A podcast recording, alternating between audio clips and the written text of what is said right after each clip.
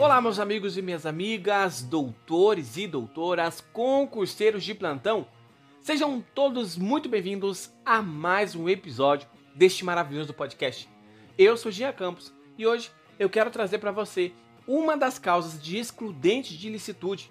Mas antes eu quero pedir para você que é fã do Direito Penal do Zero, que é seguidor deste podcast, para que você também siga o Direito Consuede. Direito Consuede, ele é um perfil do Instagram do Felipe Suede e ele tem o objetivo de postar conteúdos simplificados do direito penal para concurso. Então, você consegue aliar o meu podcast juntamente com uh, o conteúdo que o Felipe Suede posta lá no Instagram dele.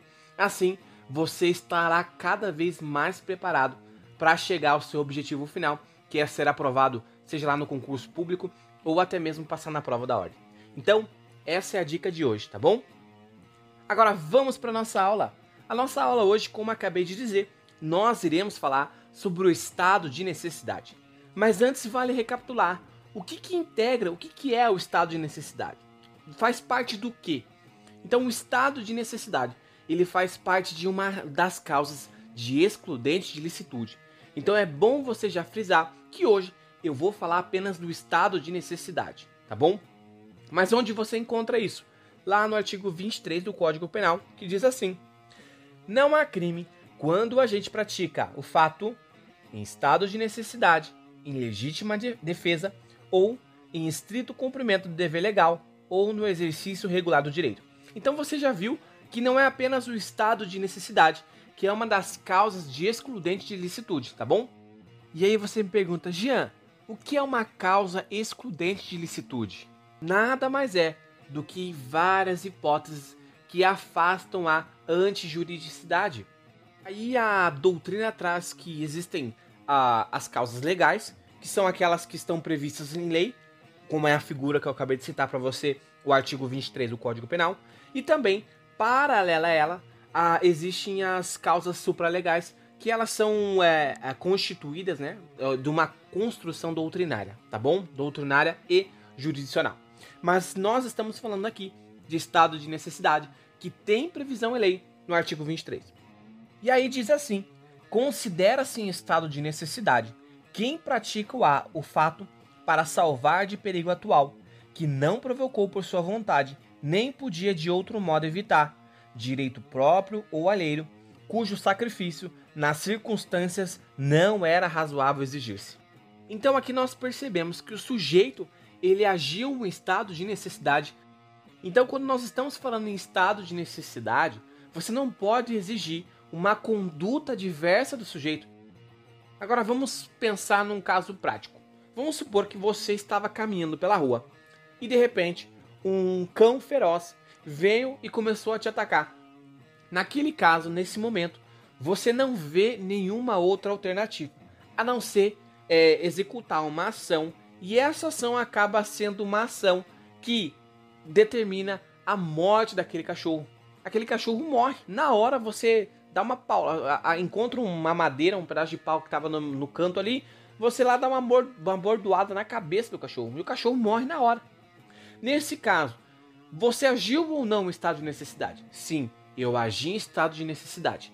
Não tem que ninguém querer te processar, é, te imputar é, um crime que tem previsão lá na Lei 9.605 de 98, que é maus tratos de animais. Por quê? Porque você estava agindo em estado de necessidade. Existia, tinha como alguma outra forma de você se livrar daquele animal? Não. Então você estava diante de uma causa de excludente de licitude. Qual era? Estado de necessidade. Não tem dessa de querer te processarem depois, iniciar uma ação penal. Não, não, não. Não vem com essa, não, porque eu estou em estado de necessidade, não tenho que responder por crime nenhum. Quer me indiciar? Tudo bem, mas eu agi em estado de necessidade. Perfeito? Mas para que se caracterize este, é, essa excludente licitude, em estado de necessidade, é importante que você, é, primeiro, é, preencha alguns requisitos. Qual é o primeiro requisito? O primeiro requisito é que deve haver um perigo. Deve estar um perigo. O que, que é? Uma probabilidade concreta de lesão ao bem jurídico tutelado. Qual que é o bem no exemplo que eu acabei de citar para você? a sua vida, a sua vida. Você agiu em estado de necessidade. Estavam, é, a, a, uma casa estava pegando fogo e você entrou naquela casa e acabou salvando o cachorro, acabou salvando o morador daquela casa. Então não há que se falar que você de invasão, de violação de domicílio porque porque você agiu em estado de necessidade. Você pode agir em estado de necessidade para resguardar, ressalvar a sua vida ou de outra pessoa ou outro bem jurídico, perfeito? E o segundo requisito é que este estado de perigo deve ser atual. Significa dizer que é naquele momento, é um presente, nunca no pretérito. Está acontecendo agora. E o terceiro requisito é que não pode ter sido provocado pela gente. Aquele fato não foi provocado pela gente. Se foi provocado pela gente, não há que se falar em estado de necessidade, então deve ser um fato que não foi provocado pela gente, o qual também o agente não podia evitar. Aqui nós estamos diante do binômio involuntário e inevitável. O quarto requisito é que ah, esse estado de necessidade, essa ação do sujeito que o sujeito tomou, foi para quê? Para ter uma proteção do direito próprio ou alheio. O quinto requisito é o sacrifício do bem não exigido. Significa dizer que o sujeito ele agiu em sacrifício de um bem cujo qual não era exigível que ele é, é se sacrificasse. Por que eu estou falando isso? Porque se você olhar no artigo 24, parágrafo 2 do Código Penal, é, você encontra uma previsão que existe uma, algumas pessoas que elas devem e têm o dever de agir, de enfrentar o perigo. Então, quando nós estamos falando de uma causa de excludente licitude, que é em estado de necessidade, aqui não há que se falar em pessoas que têm o dever legal de enfrentar o perigo. Nós estamos falando daquele que não tem o dever legal de enfrentar um perigo, mas ele acaba enfrentando o perigo para quê? Para ressalvar, resguardar um bem jurídico, seja dele ou de outro, perfeito? E para concluirmos a nossa aula, o último elemento é o elemento subjetivo. Aqui vale lembrar que o sujeito ele, ele tem que saber que ele está agindo em estado de necessidade. Ele deve saber que não tem uma outra forma ali a qual ele deve agir e ele sabe que ele agindo daquela forma, ele consegue resguardar o bem jurídico, seja dele ou de outro, tá bom? E assim nós encerramos a nossa aula de hoje.